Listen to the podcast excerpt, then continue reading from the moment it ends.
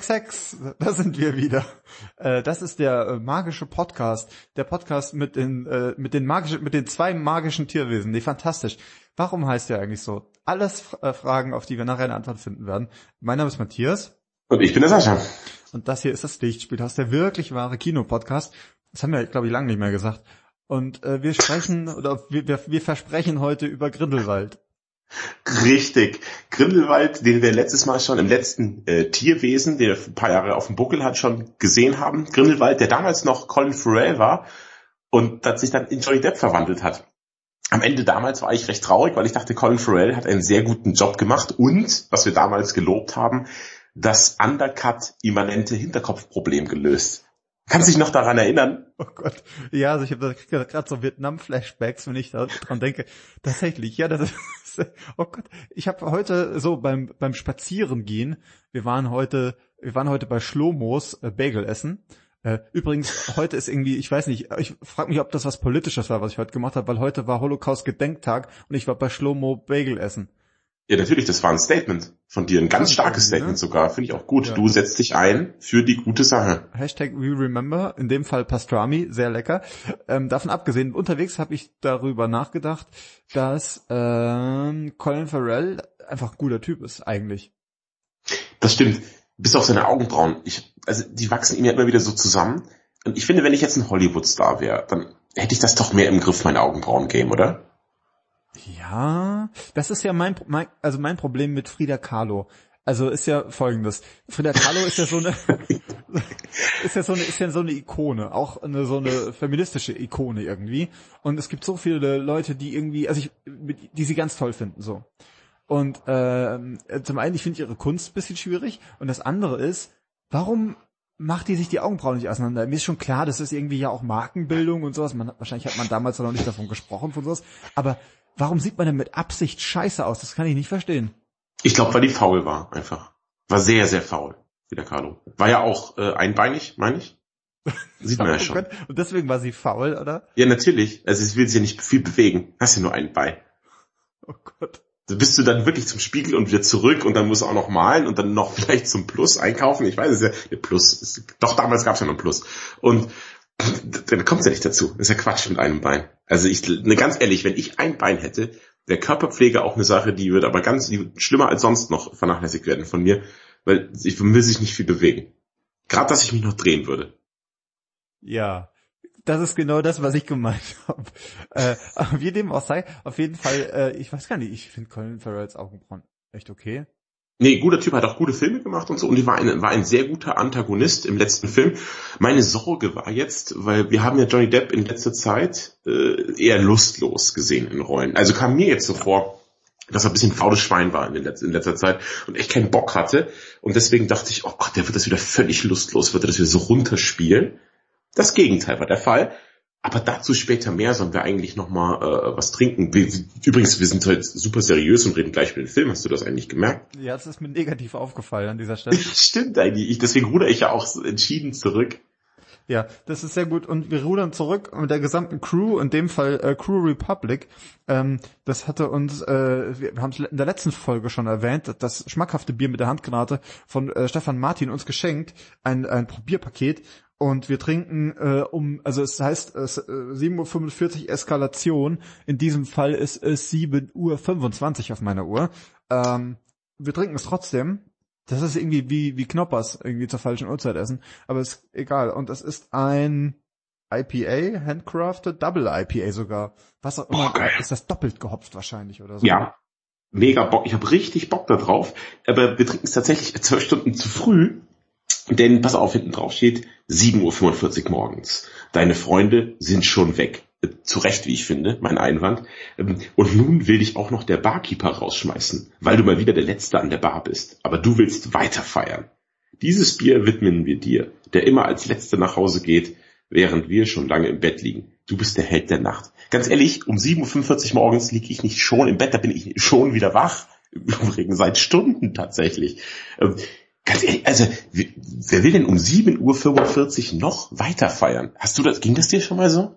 Äh, mir persönlich noch nicht. Also, ich weiß nicht, ich, wahrscheinlich war ich auch schon die Uhrzeit mal, mal noch wach.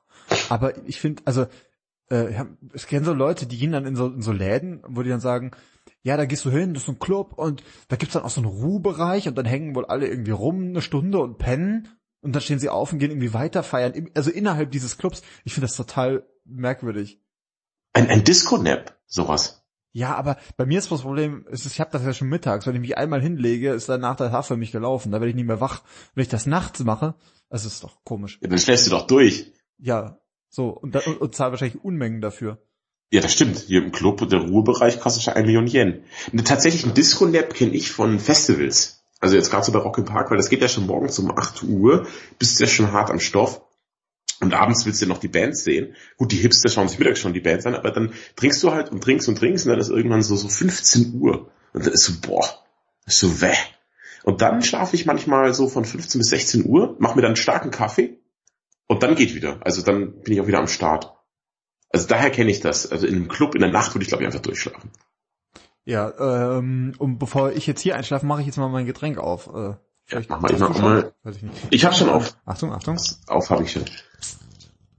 Ah, es war nicht so, nicht, hat nicht so viel Pft gehabt an dieser Stelle. So. Oh, bisschen, bisschen. Gut aus. Mhm. Das hat auch wieder dieses Holunder-Ding, ne, am Start. Mhm. Hm, probier's mal. Gut, ach, es pütschert. Es pütschert über. Es er pütschert über. Oh je, oh je. Oh je. Jetzt habe ich alles. Oh, das ist alles hier jetzt. hingepütschert? In meinen Schritt. Jetzt sieht's aus, als hätte ich mich ein bisschen zu sehr gefreut über den Podcast. aber, aber lecker ist es. Jetzt ist dein Schritt doppelt gehopft. Macht ihn noch verführerischer. ja. Ja, super. Also es, tatsächlich ist halt übergepütschert, aber es ist extrem köstlich. Also ich liebe ja eh die äh, IPAs. Super. Also bin Fan. Aber es ist schon auch schon massiv, ne? Davon trinkst du nur eins. Nö. Ich finde das schon. Also der Hopfen. Ich glaube, Berlin hat dich weich gemacht, mein Lieber. Das ist meine Meinung. Berlin hat mich alt gemacht, vor allem furchtbar alt.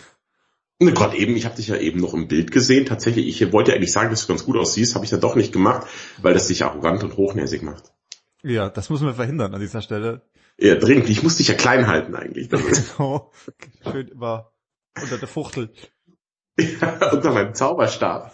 Wie mein eigenes kleines Tierwesen. Gib mir Tierwesennamen. du Niffler. Du, du Niffler, ich wollte auch sagen. Komm her, du Niffler. Ja. Ich mach dich zu meinem Kelpie. Der Kelpie ist dieses Wasserpferd am Anfang, was am Anfang von Fantastic Tierwesen 2 vorkommt, was sau krass aussieht. Ja, das ist ein bisschen mein Problem. Übrigens, das geht, es geht schon los. Ich habe heute, heute Mittag, es, es ist ein paar Wochen her, muss man sagen. Ja, es ist ein paar Wochen ja, her, dass wir beide diesen Film gesehen haben. Und ich hatte heute Mittag versucht zu rekapitulieren, was denn äh, die fantastischen Tierwesen an die fantastischen Tierwesen 2 sind. Und außer dem Niffler, und dann sind wir später noch drauf gekommen, dass der äh, das Fuhur, der Zauberdrache. Auch ja, er kommt, China, das ist halt, äh, ja, der chinesische Fuhur. Ja, genau, mit am Start ist. So, und dann hat es auch schon aufgehört.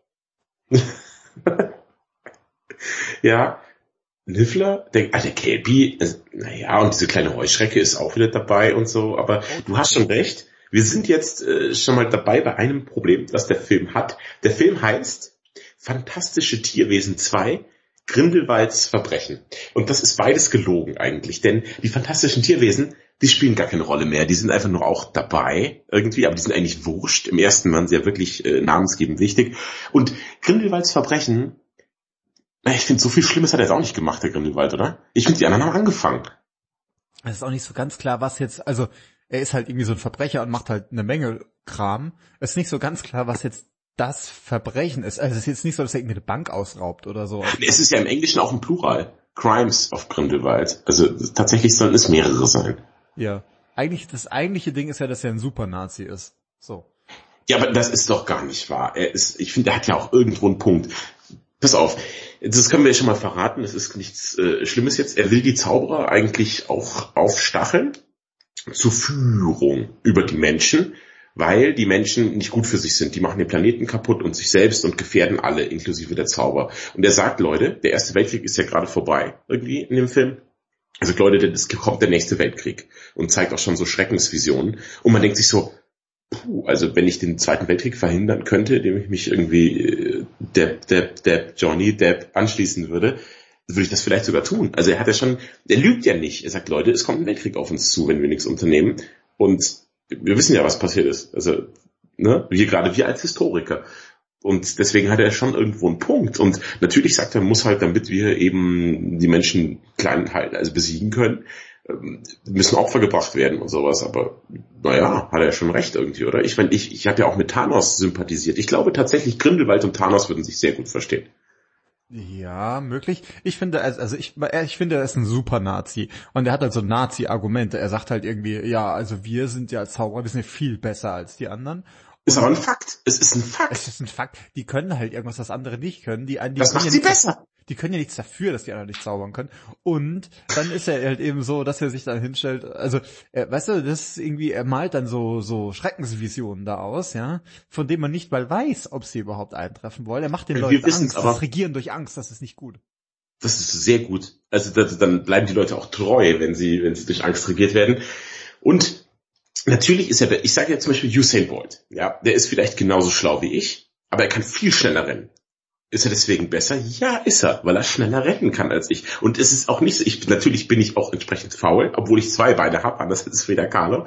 Und so, klar kann ich nichts dafür, dass ich nicht so schnell bin wie Usain Bolt, trotzdem ist er ja besser. Ja, wenn jetzt zum Beispiel ein Ü-Ei hast du, das ist ein normales Ü-Ei und das ist fein. Und im anderen Ü-Ei ist Hundescheiße drin. Kann das Ü-Ei nichts dafür, dass Hundescheiße drin ist. Trotzdem ist das andere Ü-Ei ohne Hundescheiße ein besseres Ü-Ei. Und du willst das essen, das andere wegschmeißen. Und genauso ist es ja.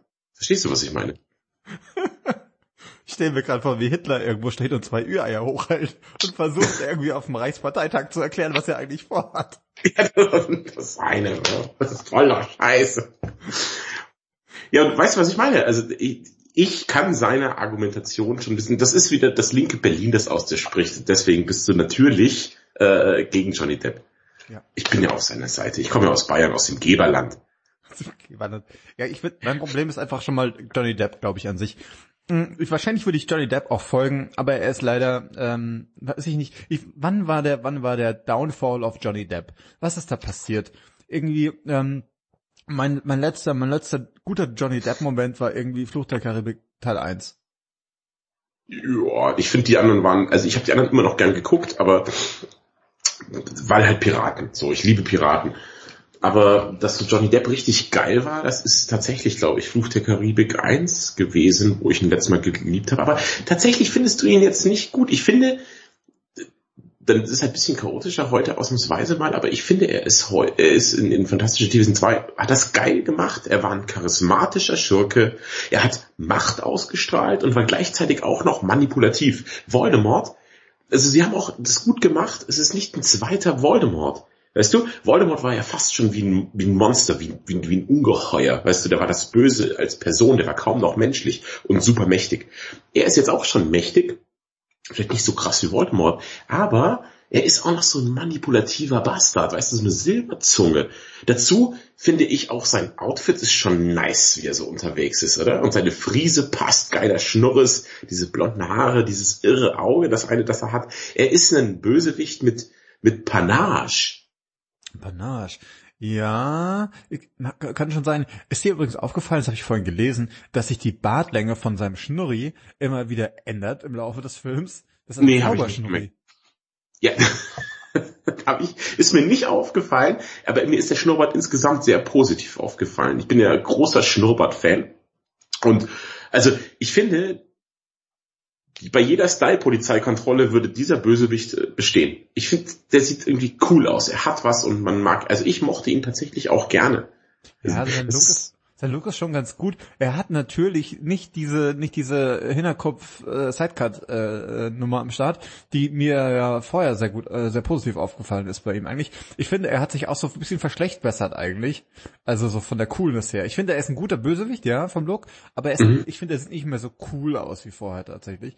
Als Colin Farrell meinst du? Ja, oder? Also Colin Farrell. Das ist ja, das ist aber der Witz, ne? So ein bisschen, ähm, Johnny Depp spielt jetzt halt hier wieder so ein Typ und Johnny Depp, habe ich das Gefühl, spielt in letzter Zeit immer so das Gleiche. Er hat so die, die, dieselbe Ausstrahlung. Egal, was er macht.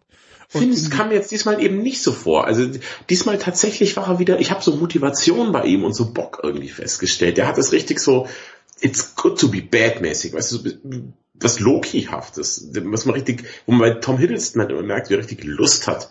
Diesen, mit richtig Gusto spielt er diesen Loki und das gleiche Gefühl hatte ich diesmal bei Johnny Depp. Ich mochte das. Also ich mochte seine Performance mhm. tatsächlich sehr, sehr gerne.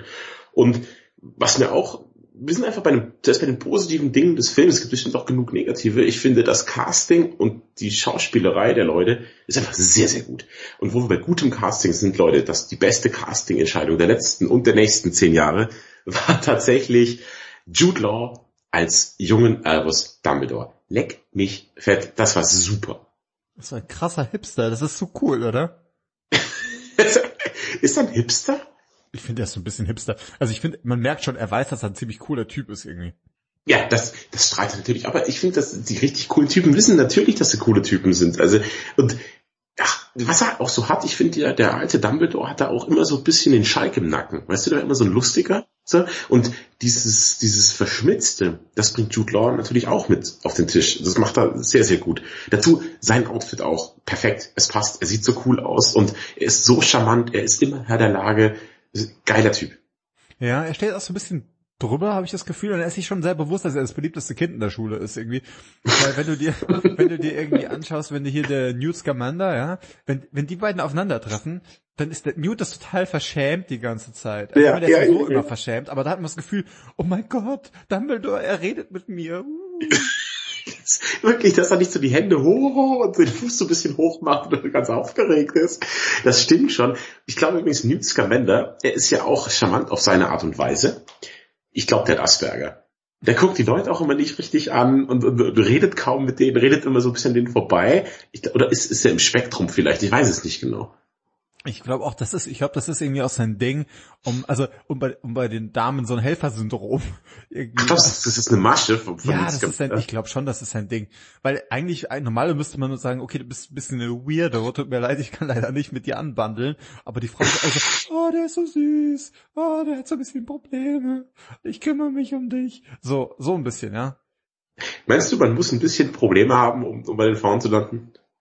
Ich meine, ich habe ja so voller Tiere dabei, Alter.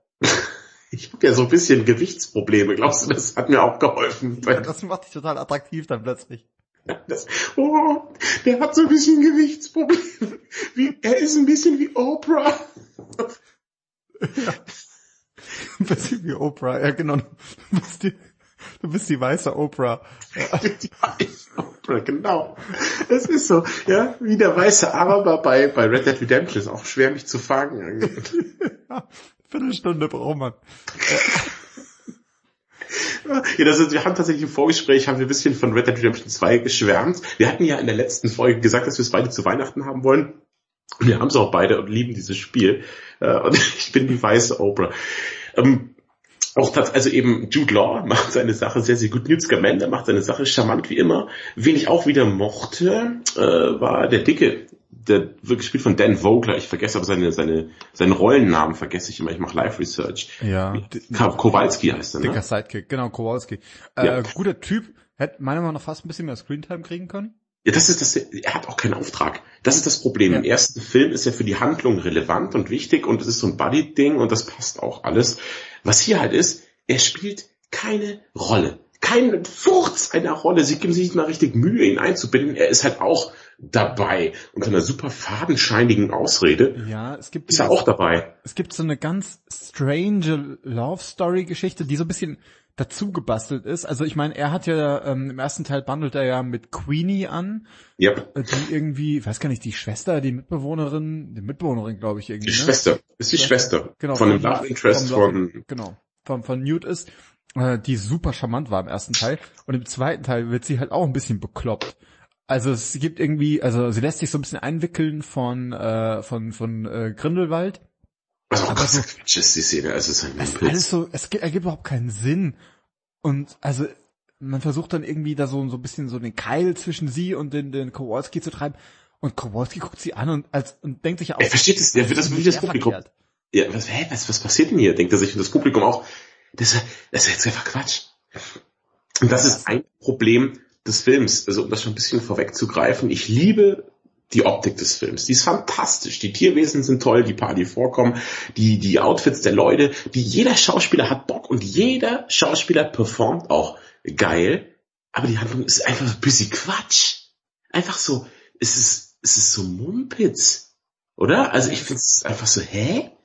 Ähm, äh, also ich habe ja, wir haben am Anfang schon gesagt, es ist nicht ganz klar, was dieses Verbrechen ist, von dem da immer gesprochen wird. Und das wird ja. auch bis zum Ende nicht klar. Also, ich meine, der Film, Film, lass uns mal ein bisschen über die Handlung sprechen. Der Film fängt geil an, ja. Es gibt eine super krasse, ich bin der Grindelwald und ich, ich äh, werde wegtransportiert und breche aus Szene, ja? Ja, sag mal, das ist aber auch so wieder so diese Holocaust. Kommt er zum Zentralrat der Juden eigentlich, wo er jetzt hingebracht wird? Das wirkt am Anfang doch so, oder? Ja, weiß nicht, er ist auf jeden Fall, es ist alles düster und dunkel und er ist halt irgendwie, äh, wird jetzt, soll jetzt abtransportiert werden in so einer komisch fliegenden Kutsche, die aus irgendwelchen Gründen, bevor sie gerade ausfliegt, erstmal abstürzen muss. Ganz furchtbar. So, mhm. Sehr merkwürdig. Naja, und auf jeden Fall, er wird da abtransportiert und bricht dann aus, weil er hat irgendwie Rollentausch und er hat die alle eingewickelt und so. Das ist eine super coole Szene, finde ich am Anfang. Die beschreibt diesen Charakter Grindelwald äh, sehr, sehr gut.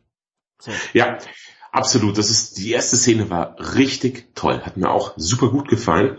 Ist aber auch, Und, ist aber ja. auch, muss man sagen, ist auch super düster. Also da, da ist es wirklich kein Kinderfilm mehr in dem Moment. Nee, du an ganz vielen Stellen nicht. Also da ist ganz ehrlich, es gibt so manche, geht mit euren Kindern, würde ich mir das echt gut überlegen.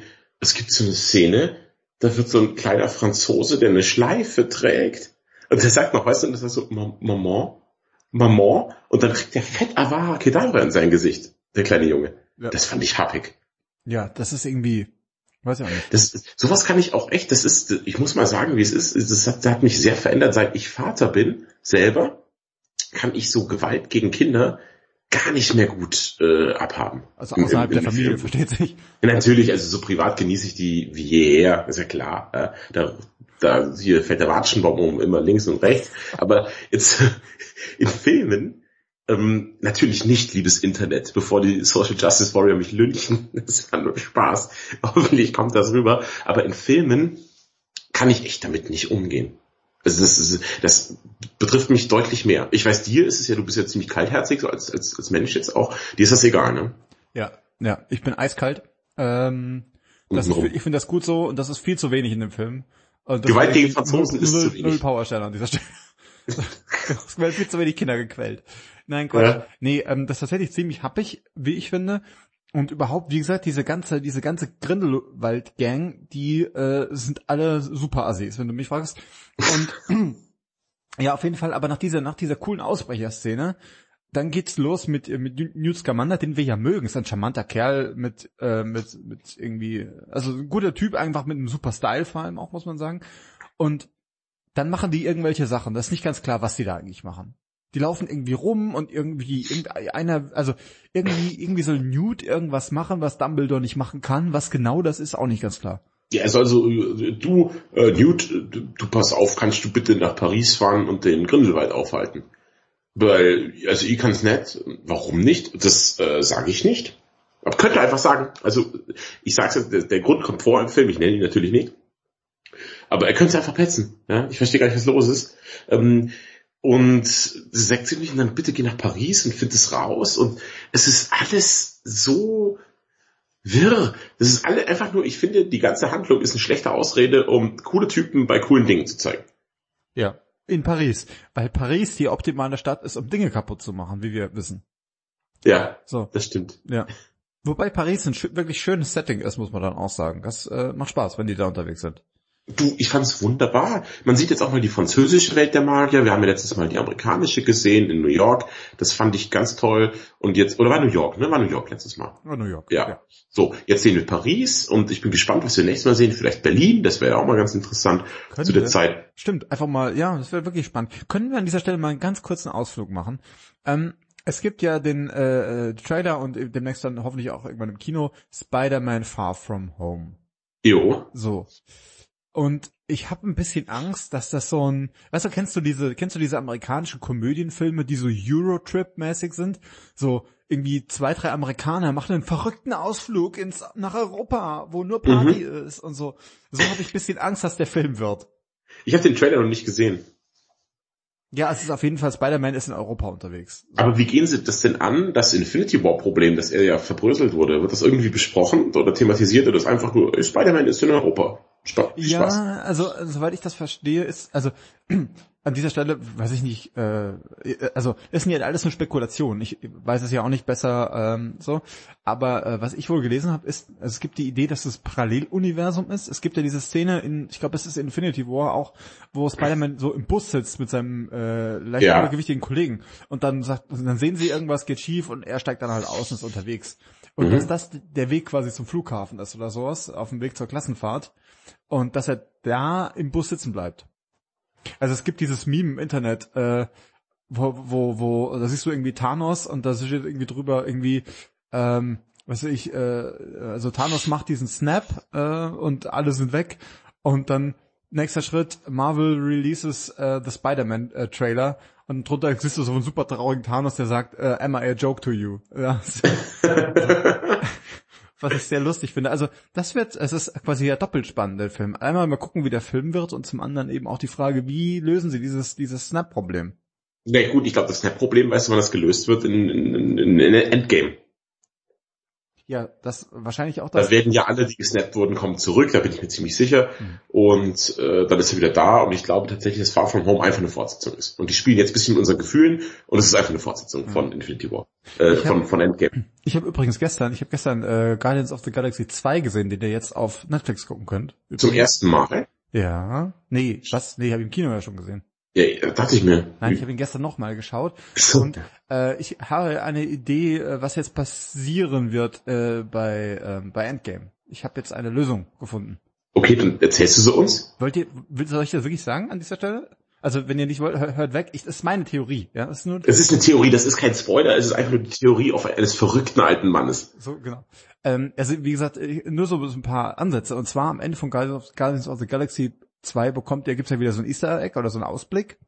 Und da sieht man ja diese komische goldene Rasse, die dann irgendwie, die machen ja so Genexperimente.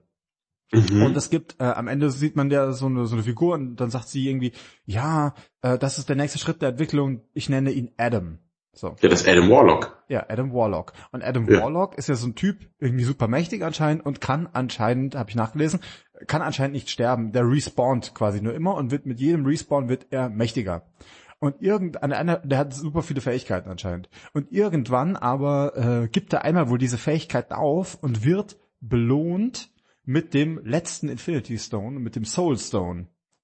Ja. So, und ich nehme an, dass er, also wahrscheinlich gibt es ja irgendwie so Zeitreise, irgendwas äh, Geschichten, weil Captain Marvel das wohl kann. Und ich nehme an, dass er mit diesem Seelenstein wahrscheinlich irgendwen wieder zurückbringt und dann irgendwas Verrücktes macht.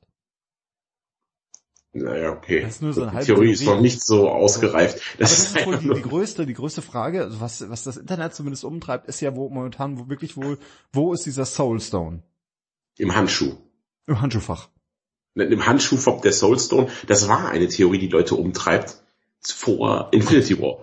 Aha, der ich einfach nicht äh, aktuell. Ja, Mann, du, du bist wirklich nicht up to date. Den Soulstone hat er doch einfach bekommen, der hat Gamora geopfert dafür. Ach was. Ja, natürlich, das war der Soulstone. Okay, ich nehme alles zurück. Okay, spult einfach fünf Minuten zurück und tut Du Wirkauf, wie, ganz ehrlich, du, meh, die Frage ist, wo ist der Soulstone? In ja, seinem Gott, Handschuh. Da halt fünf Handschuhe nur drin, äh, fünf Dinger drin, es gibt noch einen sechsten. Ja, ich habe. Ja, da kann er doch nicht, er kann doch nicht snappen sonst. Er braucht doch alle Stones. Ja, vielleicht gibt's halt noch den Extrastein. Weiß man das? In meiner Hose. Das ist mein Nierenstein. Den kann er auch noch in seinen Handschuh machen. Ja. Okay. Ja, das tut mir leid. Auf jeden Fall ich, äh, wird Adam wahrscheinlich eine wichtige Rolle spielen. So, darauf können wir uns vielleicht einigen. Ähm, ich find's cool, weil ähm, ich lese ja keine Comics tatsächlich, aber ich mag das Design, also aber trotzdem kenne ich mich als, als amtlicher Nerd natürlich aus mit Comics. Ähm, ich mag das Design von Adam Warlock im Comic. Das finde ich, er sieht cool aus. Er ist so ein geiler, goldener Dude. Und, ist wie He-Man. Ja, He-Man ist aber auch mega, oder? Man liebe das He-Man-Design. Mhm. Bis auf die Friese. Ja. Nee, die Friese ist schwierig. Das ist, ist aber, das ist die Prinz Eisenherz-Zeit auch, ne? Da kann ja, man auch so ja. Friesen tragen. Da konnte man, war das noch angesagt mit so Pony. Nein. Gut. Jetzt ist, mal, äh, jetzt ist meine ganze ja. Theorie, du hast die einfach zerrissen. Ich bin hier gestern Abend ganz aufgeregt durch die Wohnung gelaufen und musste das für mich behalten. Jetzt. Das ist wie Doc Brown. Verdammt. Verdammt, verdammt. Hm. So bist du hin und her getigert. Ja. Naja gut, wie dem auch sei, äh, wieder zurück äh, zu Grindelwalds Versprecher. Ähm, Ähm, lass uns noch mal ein bisschen über, über, das, äh, über das Design vielleicht so ein bisschen sprechen. Von den Tierwesen oder den Menschen? Und gerne von beidem. Wie findest du was, also diese ganze Tierwesen-Nummer ist ja sowieso ein bisschen schwierig, ne? Also, das ist ja, die sind einfach nur noch reingequetscht jetzt. Ja, es ist richtig, die sind künstlich hineingequetscht. Ich finde, sie sind liebevoll designt wie eh und je. Wie gesagt, dieser Kelpie, das kommt ja aus der irischen Mythologie, glaube ich, es ist ein Pferd im Wasser, das halt auch böse ist wohl. Aber es ist auch so ein Wasserpferd, der Kelpie, kommt da drin vor, sieht cool aus, er hat wieder mehrere Gehege, füttert wieder Tiere und die Nifflers haben Babys bekommen. Ich finde, der Niffler war eh schon super süß und diese Niffler-Kinder, die sind auch todesniedlich. Also sau gut.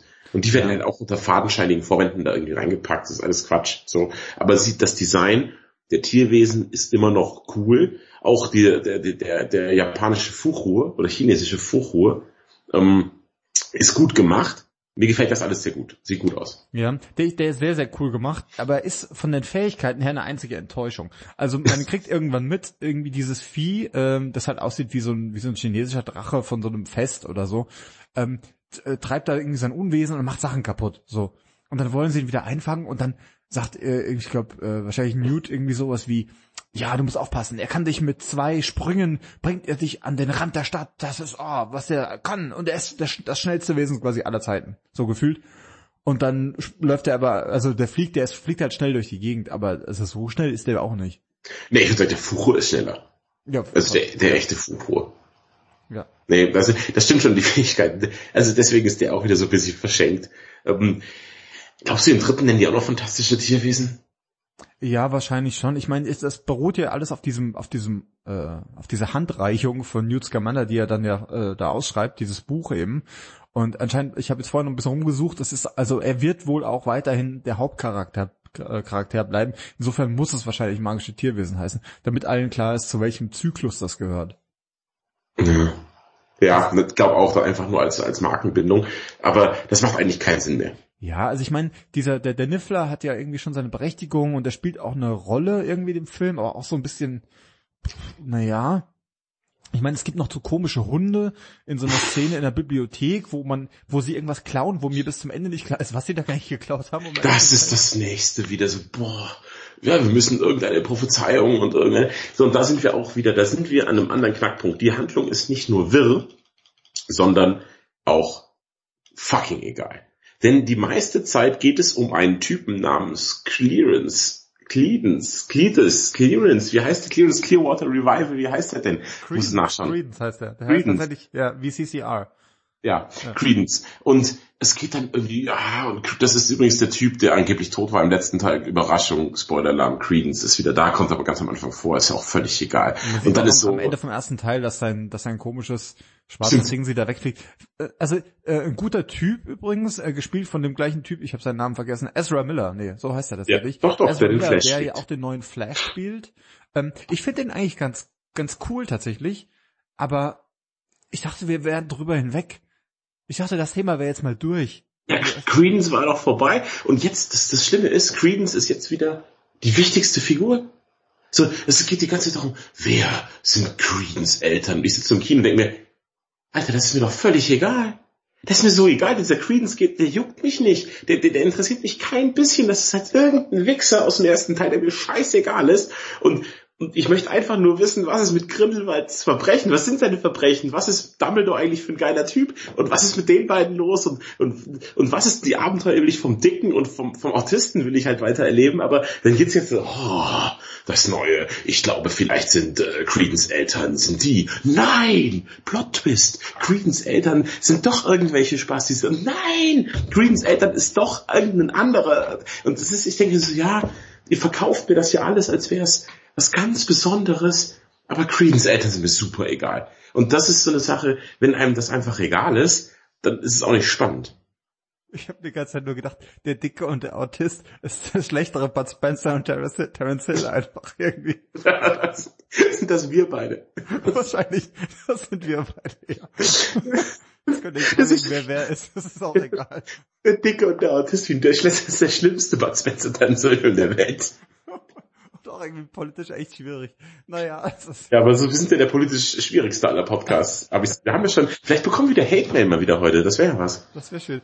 Aber es ist wirklich, also Credence, man dachte, weißt du, so, im ersten Teil war das ja, war das noch lustig, weil das war irgendwie so ein Twist, so, ah, wer ist dieses komische, es ist, er ist ja auch so ein Tier, er ist ja auch, auch ein fantastisch merkwürdiges Ja, aber jetzt ja nicht mehr, oder? Er hat, hat er noch immer seine Tierkräfte? Ich weiß es gar nicht mehr. Ja, der fliegt schon rum und macht Kram, aber irgendwie, ich weiß auch gar nicht, was sein Problem eigentlich ist. Nee, er will halt wissen, wer seine Eltern sind. Das ist ihm, das ist ihm ganz wichtig. Ja, und aber lässt sich auch immer so aufregen. Weißt Ja, so, ja, aber das ist für ihn auch, er wird getriggert, sagt man heutzutage im politisch korrekten Umfeld. Da muss er eigentlich eine Triggerwarnung, muss man mal aussprechen, wenn man über Eltern redet dann bei ihm. ja, ich weiß auch nicht. Der macht dann da so einen Stress und alle, also weißt du, das ist ja so, die, alle die zittern auch alle vor ihm, weil er so super mächtig ist. Und du denkst dir halt so, Alter, wenn du so mächtig bist, dann, ich meine, guck dir Bruce Banner an. Bruce Banner ist der verdammte Hulk, der ist super mächtig und der weiß ganz genau, dann gehe ich vielleicht lieber nach Nepal und hock mich irgendwie ins Gebirge, damit Ja. ich nicht alles kaputt mache. Und er denkt, Ganz genau. oh, was ist besser als ein kleiner Ausflug nach, oh, Bonjour Paris. Was Ja, und dann arbeite ich in einem super stressigen Zirkus, wo ich die ganze Zeit geknechtet werde und, und ja, und ich suche mir nicht irgendeine nette Freundin, die mir was backt, sondern ich suche mir irgendeine verfickte Halbschlange, die mich noch weiter reinstresst. Ist doch klar, dass er ausflippt irgendwann. Ja, das ist auch nicht okay. Die Leute benehmen sich aber auch alle wie die letzten Deppen um ihn rum, muss man auch mal dazu sagen. Ja, es ist ja Paris, was hast du denn erwartet? Ja, oh, bonjour. Ja, schwierig, schwierig. Mm, Das ist, also, ja, also diese ganze Credence-Nummer, das ist ein bisschen doof. Eigentlich äh, ist es, äh, d- könnte auch mal fantastische Tierwesen Credence nervt immer noch heißen. So. Ja, tatsächlich. Credence ist, ja, aber schau, ich finde, man hätte da einfach auch was draus, ich, das ist, man merkt diesem ganzen Drehbuch an, das will, das ist so ein Füllerteil. Weißt du, was ich meine? Ich glaube, es kommen noch sehr coole Sachen auf uns zu, geile Showdowns, geile Elemente, ich glaube, es wird noch richtig gut und das war jetzt so ein Füllerteil. Ja, das, das glaube ich tatsächlich auch. Ähm, ich hoffe auch, dass die Tierwesen ein bisschen mehr in die Handlung noch eingebunden werden. Das fände ich ganz, äh, ganz, ganz hilfreich, muss man mal sagen. Wie gesagt, ah, es, in dem Film, auf den ersten Blick stimmt irgendwie alles. Ihr habt einen guten Bösewicht, ihr habt einen guten Look, ihr habt ganz gute Charaktere, so insgesamt. Tolle Schauspieler haben wir auch. Ja. Jeder, sogar Credence, der langweilige, blöde Credence, macht seine Sache sehr, sehr gut. Also wir können Ezra Miller keinen Vorwurf machen. Und wir können auch David Yates, dem Regisseur übrigens, das muss ich auch mal sagen, wer, wer der, warte mal kurz, ich, der Regisseur, ich habe so, ne? Ähm, ja, ähm, David Yates kann, der Film ist gut in Szene gesetzt, der ist gut gefilmt, das ist alles, alle Zutaten stimmen, aber einmal mehr ist das Drehbuch halt so busy, einfach, einfach wirr. Und, und, und, und egal, es ist beides. Wenn es wirr ist, aber trotzdem spannend, dann ist ja cool. Aber es ist wirr und egal. Ich möchte einfach mit Leuten zugucken, wie sie was machen. Deswegen hat mich der Film ja auch gut unterhalten. Aber ich saß einfach nicht so völlig gefesselt da, wie beim, beim, beim ersten zum Beispiel. Der war total spannend und charmant und war cool. Der erste hat mir super gut gefallen. Und ich fand, der war jetzt, alles war wieder da, die Leute haben gepasst, alles war super. Aber das Drehbuch war so ein bisschen wirr. Das, ja, das Ding ist halt wirklich, ich meine, der Film geht, glaube ich, auch recht lang, aber das Ding ist, du könntest diesen kompletten Mittelteil eigentlich streichen. Du hast den Anfang, da hast du irgendwie diese coole Ich breche aus Szene und dann hast du am Ende nochmal so eine riesige Flammen über Paris auf einer Friedhofsszene, die auch super cool ist tatsächlich. Ja, und mega. dazwischen ist alles einfach nur wirr und komisch. Ja, wir haben auch wieder ein bisschen äh, Fanservice. Es kommen ein paar, ich will jetzt nicht sagen wer, das, das verraten wir nicht, ne? Es kommen ein paar bekannte Figuren vor, die schon mal im ersten Teil angeteasert wurden, zum Beispiel, die kommen vor. Dann haben wir, boah, war das, da hatte ich echt Gensis, das hat mir super gut gefallen. Wir kommen, ähm, es hat einen tollen Soundtrack, der neue Fantastische Tierwesen, der ist sehr, sehr gut, fantastisch. so, aber dann kommen wir nach Hogwarts zurück in einer Szene. Die Handlung geht zurück nach Hogwarts und dann spielen sie eben das Haupt-Harry Potter-Thema. Da saß ich richtig so da und dachte mir, oh Gott, das ist super cool. Das gefällt mir total gut. Und das, das waren richtig tolle Momente dann auch. Und man sieht dann Albus Dumbledore unterrichten, sieht man auch schon im Trailer. Sein Unterricht ist einfach super gut und er ist einfach der beste Lehrer. Ich bin ja selbst Lehrer und ich möchte jetzt einfach auch so sein wie Albus Dumbledore, nur ein bisschen gemeiner. Das ist so ein bisschen dieser Oh Captain, my Captain Moment, ne? Ja, also er richtig. ist einfach super gut. Und das sind dann die Stärken des Films. Er spielt mit unseren Gefühlen auf eine gute Art und Weise und, und weiß auch, welche Knöpfe er zu drücken hat, Harry Potter mäßig. Also der Fanservice ist da und das gefällt mir auch alles total gut. Also da, da kannst du dem Film gar keinen Vorwurf machen. Apropos Fanservice, soll ich an dieser, an dieser Stelle ist vielleicht ein guter Moment, mal zu erzählen, dass ich auf der Harry Potter Exhibition war. Ach stimmt, das hast du, das hast du, das wolltest du noch erzählen. Jetzt, erzähl mal, was ist das und wo war das und warum warst du da? Das war ganz, war ganz cool. Das habe ich hier der Liebsten, habe ich das äh, zum Geburtstag geschenkt. Dann einen Ausflug gemacht. Es gerade eine so eine äh, so eine Wanderausstellung. Ist das eigentlich Harry Potter Exhibition heißt die? Die war erst in London, jetzt hier äh, und zwar in, in Potsdam im äh, Filmstudio Babelsberg. Die haben so eine Eventhalle und da sind die jetzt quasi eingezogen für ein paar Monate. Und das Ganze ist halt eine absurde Gelddruckmaschine, so ein bisschen wie Madame Tussauds, ja. Ähm, und äh, ist halt eine Ausstellung, wenn man drin ist, ist mal so ein Stündchen drin und die zeigen eben Sachen aus den Filmen. Es ist auch nicht ganz klar, ob das irgendwie, also ob das Originalkostüme sind oder ob die die alle nachgefertigt haben oder sowas.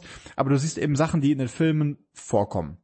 Ja. Und ähm, das ist ganz cool gemacht. Also ich meine, der Eintritt äh, ist absurd teuer. Ich glaube irgendwie paar 20 Euro kostet der Spaß. Du sagst absurd teuer und dann sagst du paar und 20 Euro. Also so viel wie Kinobesuch im Prinzip heutzutage. Ja, ja gut, das ist richtig. Aber ich finde halt für so ein Stündchen irgendwie an Zeug vorbeilaufen, finde ich das schon massiv.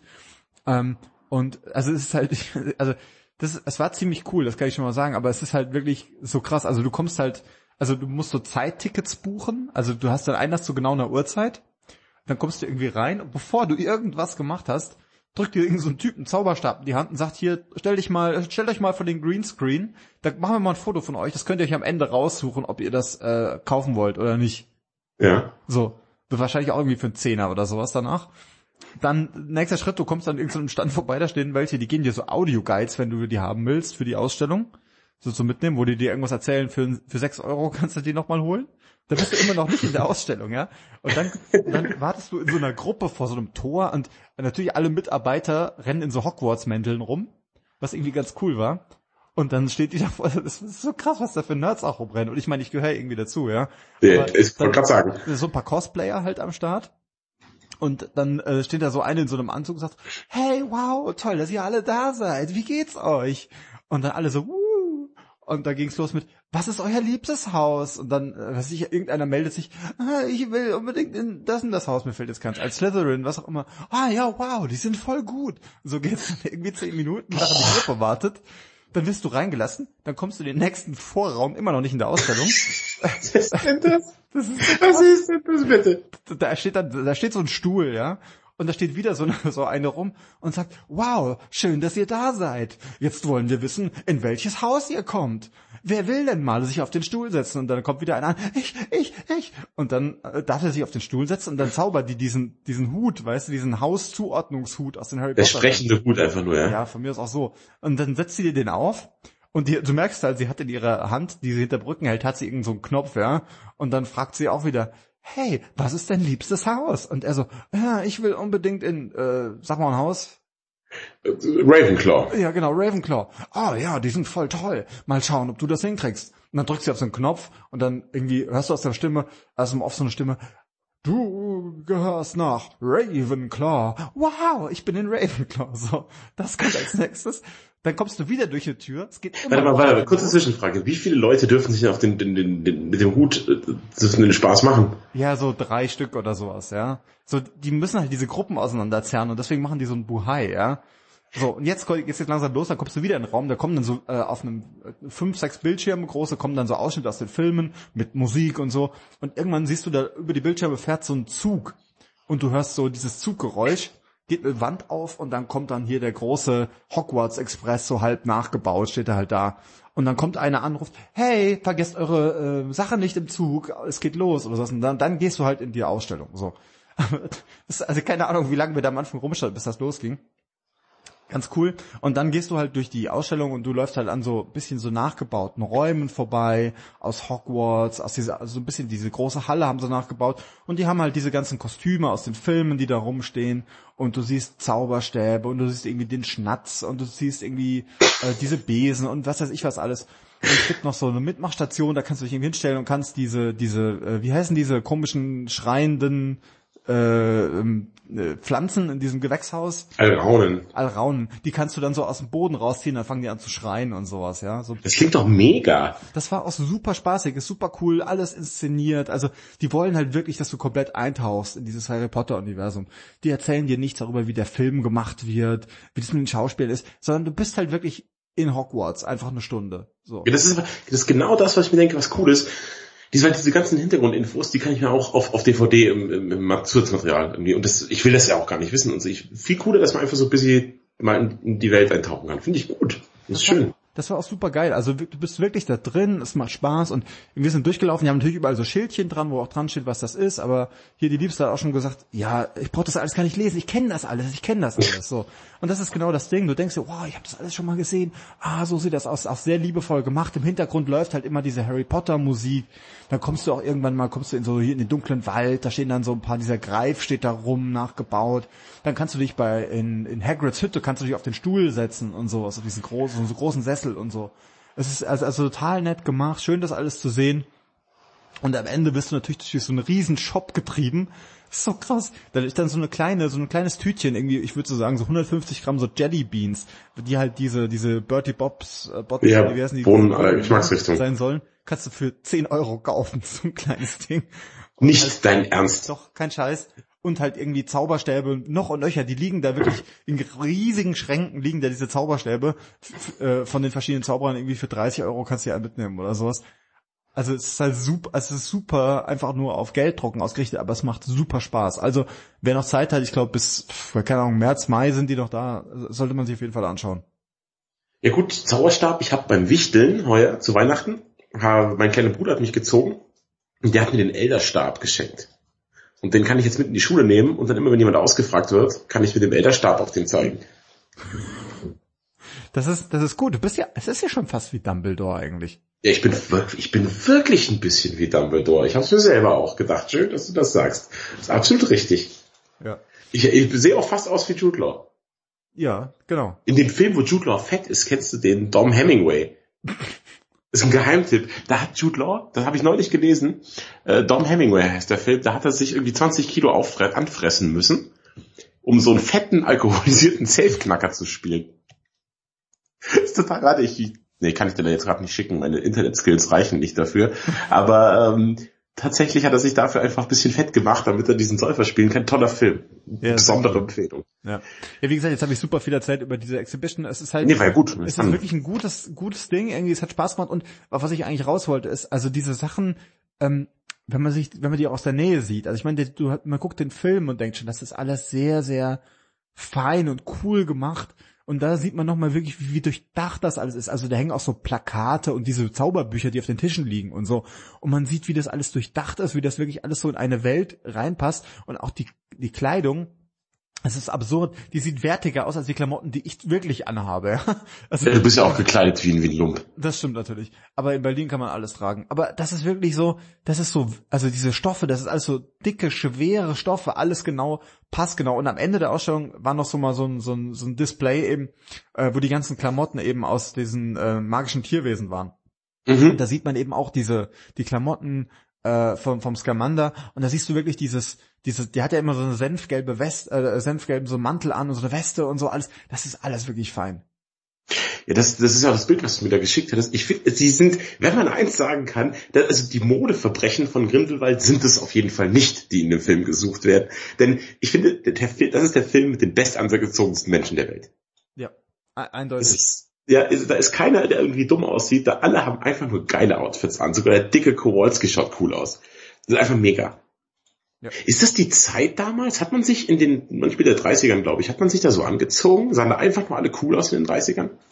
Ja, ich meine, die haben, die meisten von denen hat, also man hatte damals ja auch so Hüte auf und so. Lustigerweise, alle coolen in dem Film haben keine Hüte auf. Gut, bis auf, bis auf irgendwie Dumbledore. Dumbledore. Der hat aber so eine, lustigerweise hat man, hat man das Gefühl, der hat so eine Mütze auf, die könnte Indiana Jones Vater auch aufgehabt haben. Aber er kann das irgendwie tragen, ne? Ja, er kann absolut kann das tragen. Es ist, da kann, muss man noch mal drüber reden, dass halt, ich finde eben auch ein Problem des Films tatsächlich wieder mal, wir kommen meandern immer wieder zu den Problemen zurück, ist, dass diese Leute, die man so mag, zu wenig Screentime bekommen. Ich befinde, ein Jude Law bekommt viel zu wenig Screentime. Wie, wie lange spielt der mit? Insgesamt 10 Minuten. 15 ja. Minuten, tops. So. Und du hast eben diese geile Figur, Dumbledore. Du hast diesen geilen Schauspieler, der ihn mega verkörpert. Lass wie, der Film dauert zwei Stunden 14 und dann einfach weniger Credence, sondern einfach mal mehr Dumbledore. Das ist doch, das, das wollen die Leute doch sehen. Das hätte mir auch gefallen. Und auch Johnny Depp, kommt zu wenig vor. Ich finde, Grindelwald kommt auch nicht viel vor. Dafür, dass der Film Die Verbrechen von Grindelwald heißt, gibt es ziemlich wenig Grindelwald in diesem Film. Es ist lustig, weißt du, lustigerweise kann ich dir nicht sagen, was wirklich vorkommt in diesem Film. Alles, was irgendwie ausschlaggebend wäre, Dumbledore, Grindelwald, Tierwesen, alles das sind Sachen, die quasi nicht vorkommen. Genau. Sondern einfach nur erleben sie ein bisschen langweilige Abenteuer von ziemlich coolen Typen. Ja, das wäre auch ein schöner Titel gewesen, ja. Ja, ein bisschen langweiliger Abenteuer von ziemlich coolen Typen. Ja, ich kann dem Film ja wirklich da an dieser Stelle nichts vorwerfen. Ich will, es ist auch nicht so, dass ich sage, ne, das ist nicht mehr mein Tierwesen. Ich will das nicht mehr sehen. Ein Scheiß, ich will einfach viel mehr davon sehen. Und ich sage, okay, gut, wir haben jetzt einen Füllerfilm gehabt. Kannst du jetzt bitte einen richtigen Film zeigen danach? Ich will jetzt wissen, was hier los ist, ja. Wir wissen jetzt irgendwie, was mit Credence ist. Wobei, ach, wahrscheinlich gibt's noch tausend Plot-Twists über Credence Herkunft. Vielleicht ist er ein Klon von Captain America. Ich weiß es nicht. Das ist alles echt wirr. Und das will ich alles nicht wissen. Ich möchte einfach mehr von, von mir aus gucke ich mir auch ein bisschen langweilige Abenteuer von ziemlich coolen Typen. Teil 2 würde ich mir auch angucken. Weil die Typen, denn es reicht immer noch.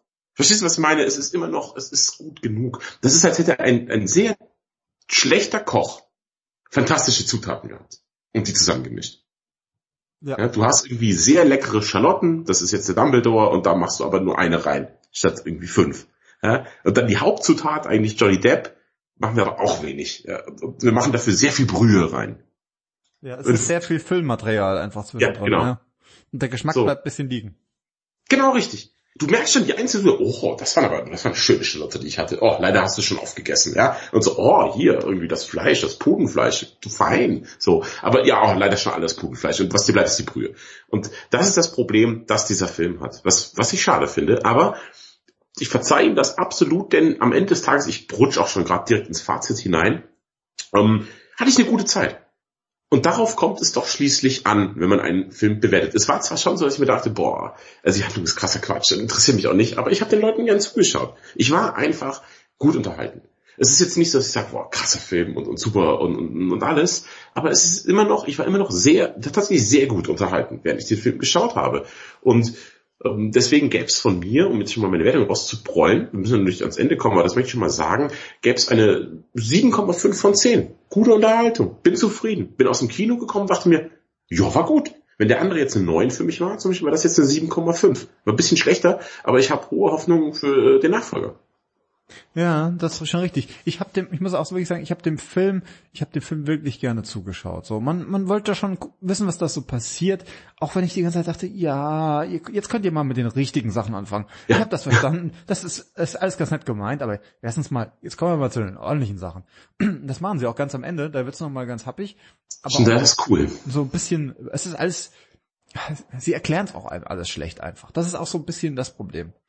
Also es passieren wahrscheinlich, ich, ich habe den Verdacht, es passieren super coole Sachen, nur äh, es sagt einem keiner warum und was eigentlich da passiert. Und ähm, das ist das ist wirklich ein bisschen schade. Ich habe es in der letzten Folge schon erzählt, ich hatte natürlich auch diese komischen äh, ich hatte äh, sprechende, äh, schwatzende Kinder und äh, verwirrte alte Damen im Kino. Das war nicht gut. Und ähm, die haben mir das, den Film ein bisschen madig gemacht. Ich gebe dem Film mh, hm, tatsächlich deswegen, also ich würde ihm eigentlich, müsste ich ihm, also weil ich, weil so doof war im Kino, müsste ich eigentlich nur echt nur sechseinhalb geben. Ich gebe ihm jetzt mal sieben. So, ja, ja. weil ich eigentlich noch mal Bock hab, den zu gucken. Und zwar gemütlich mit einem Gläschen Whisky auf der Couch. So. Da, da so, wie man Filme eigentlich Form, mit der ihr den Film gucken solltet. Ja, stimmt. Ihr braucht, so wie ich aus, ich habe den glaube ich in 2D gesehen, also meine ich, oder in, nee, in 3D glaube ich. Aber ihr merkt schon, dadurch, dass ich überlegen muss, ob ich 3D oder 2D gesehen habe, einfach egal. Nee, ich glaube 3D habe ich gesehen, aber 3D spielt überhaupt keine. Ja, das, ich, ich lege mich fest, ich habe ihn in 3D gesehen, ähm, spielt aber gar keine Rolle. Könnt ihr auch in 2D sehen, ist einfach nur die, die Harry Potter Kriegsgelddruckmaschine läuft einfach weiter. Und ähm, brauchte nicht in 3D gucken, überhaupt nicht. Denn der erste war in 3D, da gab es manchmal noch ganz nice Effekte mit den Tierwesen und so. Aber jetzt den zweiten braucht ihr auf keinen Fall in 3D gucken, geht in 2D rein oder am besten, ich sag's wie es ist, Leute guckt ihn nicht im Kino, ist eh schon zu spät. das ist echt zu spät. Sondern guckt euch den wirklich gemütlich zu Hause eingemuggelt, Wolldecke, schaut euch den dann schön zu Hause an. Der, der kommt eh jetzt demnächst schon auf, auf DVD raus, also sind wir eigentlich doch wieder ganz fresh in unserem Review. Ähm, schaut den einfach gemütlich eingemuggelt. Esst dann noch ein paar Süßigkeiten, so, und macht euch gemütlich. Ja, das ist, das ist einfach nur vernünftig. Ganz im Ernst, das ist nur vernünftig. Ähm, und danach habt ihr, weiß nicht, da könnt ihr auch drüber diskutieren, was da passiert oder was nicht. Aber es ist, eigentlich wollt ihr, ihr wollt nur einen schönen, ihr wollt einen Hogwarts-Abend verbringen. Und das, das kriegt der Film auch hin. Ja, natürlich. Also das Harry Potter Feeling kommt einfach auf und da werdet ihr auch gut bedient. Ihr dürft halt nicht welche sein, die alles immer hinterfragen müssen. Ja, das ist ja wirklich, das ist bisschen ein Problem von manchen Menschen, die immer jedes Plothole hinterfragen müssen und dann immer auch sagen müssen, ja, das hätten sie aber anders machen können. Ganz schön dumm von denen. Deswegen ist der Film auch ganz schön dumm. Das ist, das ist, das ist auch, das ich habe neulich mit dem, ja, erzähl kurz. Das Gute ist, es gibt keine Plotholes, weil es keinen Plot gibt in dem Film. Ja, es gibt kann, kann keine Holz geben, ja. So, das ist ein gutes Beispiel dafür. Ich habe noch, mein, die Madame ist ein bisschen so eine, die halt immer so, ja, das hätten sie aber anders machen können. Alle sind Idioten, außer mir. Dann haben wir Vikings geguckt. Und dann in Vikings, es ist jetzt kein Vikings-Spoiler, also es ist, es ist für die Handlung völlig egal, ja. Ähm, da werden welche auf ein Schlachtfeld gelockt und die fragen sich schon, ah, was ist denn hier alles bisschen komisch? Und die Gegnerpartei zündet dann Fackeln an und es ist so ein riesiger Feuerring um das Schlachtfeld, dass die nicht entkommen können. Und ich denke mir, boah, ist cool, super krass. Und jetzt gibt's eine Schlacht in diesem Feuerring und ich sitze da, mega geil, finde ich's. Und dann die Madame nur so, ja nein, die hätten ja das ganze Schlachtfeld mit Öl trinken können, dann wären alle Vikings verbrannt. Ich so, ja, hätten sie machen können wäre nicht so toll gewesen zum Zugucken. Ja, ist halt so. Ja, ist, ist ein bisschen schade, wäre das dann. Okay, ist klar, super Nazi, kannst es ihr willst alle einfach verbrennen, deine Feinde, oder? Das, den Film möchtest du dir angucken. Da kannst du auch Schindlers schauen, wenn du sowas sehen willst. Also, das fand jetzt, ich, ich saß nur nicht da, dachte, oh, die kämpfen diese super Mittelalter-Schlacht in einem Feuerring. Mega. Besser geht's nicht. Aber, aber das ist, das fasst das ganz gut zusammen. Vielleicht ist es einfach, vielleicht haben wir das einfach nicht verstanden. Vielleicht muss man manche Dinge wie bei dem Film jetzt einfach ein bisschen umständlicher machen, als sie eigentlich sind, damit man sich was, damit man was zum Gucken hat. Damit sich keiner beschweren kann hinterher. Damit, wenn nämlich die Handlung keiner kapiert hat, kann sich auch keiner beklagen hinterher. So was, nur, da denkt jeder nur, oh. wahrscheinlich was total, äh, äh, total interessant oder so. Ja, kannst du dich noch an Matrix 2 erinnern, wenn der Architekt am Schluss sein Kurzreferat hält, das auch keiner blickt? Ja. Nee, kannst du nicht, ne? Doch, ich, der Architekt, ich meine, das ist der größte Spacko von allen. und der erzählt doch, ja, hier, und, und ungerade und gerade und, und Matrix. Und erzählt das Technobabel, das er einfach, dachte ich auch danach, nach dem Kino war ich auch nicht so, hatte ich noch nicht so die Chutzpe zu sagen, ich fand das scheiße, sondern ich war so, ja, das war gut, vor allem der philosophische Schluss hat mir gefallen, denn ich habe ihn verstanden, weil ich kein Idiot bin. weißt du? Und irgendwann Jahre später kam, nee, nicht ich bin der Idiot, sondern die Typen von Matrix sind die Idioten, weil die so einen krassen Quatsch erzählen am Ende. ja. ja, das machen die halt hier den ganzen Film, aber das ist ein anderes Problem.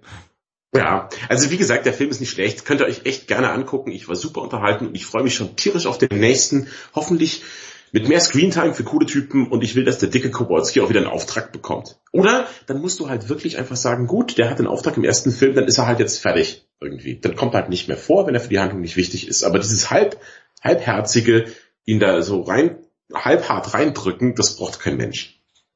Ja, das ist, das wollen wir nicht. Wenn dann, wenn dann richtig. Ja, ganz oder gar nicht. Das ist so mein Motto. Ähm, gut, das wünsche ich mir vom, vom nächsten Tierwesen. Ich glaube, der wird auch kommen. Das war ja wahrscheinlich wieder ein großer Box-Office-Erfolg, nehme ich mal stark an. Von daher wird der nächste. Insgesamt, wie viel sind insgesamt eigentlich geplant? Vier oder fünf sogar, glaube ich. Irgendwie eine absurde Zahl an, an, an Tierwesenfilmen. Ja, wahrscheinlich genauso viel wie Infinity-Steine. dann hast du ja aber den Überblick leider verloren, wie wir rausgefunden haben. Ja, ja. Wo ist eigentlich Wo der Soulstone? Ja, im Handschuh, Alter wo er hingehört. Wo ist der fünfte Teil von äh, die, magische Bierwesen? das magische Bierwesen, haben wir letztes Mal den Witz gemacht, ne? Ja. Haben jetzt dieses Mal drum rumschlawinert. Bis jetzt. Möchtest du noch erzählen, was nächstes Mal drankommt? Ja, wir bleiben, wir bleiben der Thematik so ein bisschen treu. Ähm, wir sprechen über äh, Filme mit Tieren, die nicht vorkommen. Stimmt, genau das ist es. Ja. Es geht nämlich um Birdman und Bird Box. Birdman ist der Film mit Michael Keaton, der nicht nur Batman gespielt hat, sondern auch Birdman und den Geier und somit hat er fast alle Flieger irgendwie, fast alle Flugtiere, die es gibt, hat er abgedeckt. Ja, in seiner, ohne sich jemals wirklich zu sein. Ähm, und wir haben die unfassbar blöde Sandra Bullock in Bird Box, einem Film, von dem ich nur weiß, dass alle Augenbinden tragen und sich dumm verhalten. Ich bin gespannt. Ich schaue wieder mit der Madame, die wahrscheinlich sagen wird, warum nehmen Sie die Augenbinden nicht einfach ab? Alle sind Idioten in diesem Film. Genau, verbrennt sie alle. genau, die Madame ist wieder irre König, verbrennt sie alle, das ist ihr Motto. Das ist auch ihr Motto übrigens, wenn sie Nudeln kocht. Das oh. Verbrennt sie alle. Das ja, passiert. Genau. genau. Das, das wird ähm, der nächste Teil. Die nächste Folge ähm, unter dem Motto uh, Bird is the word wahrscheinlich oder sowas. Ähm, ja, genau. Die, die nächste Folge des Lichtspielhauses. Das wird auch wieder ganz fantastisch.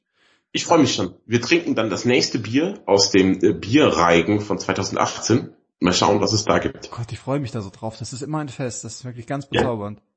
Super, schmeckt total lecker. Hat er sich denn der edle Spender zu nicht gemeldet, um sich ein Thema zu wünschen, oder? Äh, entweder das oder ich habe es ignoriert, eins von beidem. Das wäre auch so, natürlich, ja, weil du einfach auch im Spektrum liegst. liegst du, also wissen, wenn, also wissen ja bei der Dicke und der Autist, ich bin der Dicke, du bist der Autist. Deswegen passiert hier sowas. genau, sehr gut. Ich finde schön, dass wir das jetzt festgelegt haben. Ja, es muss auch irgendwie, ja komm, das ist, das ist einfach offensichtlich, weil du dich so verhältst. Nicht wegen mir. Ja, genau. Äh, okay, das war das Lichtspielhaus. Äh, mein Name ist Matthias.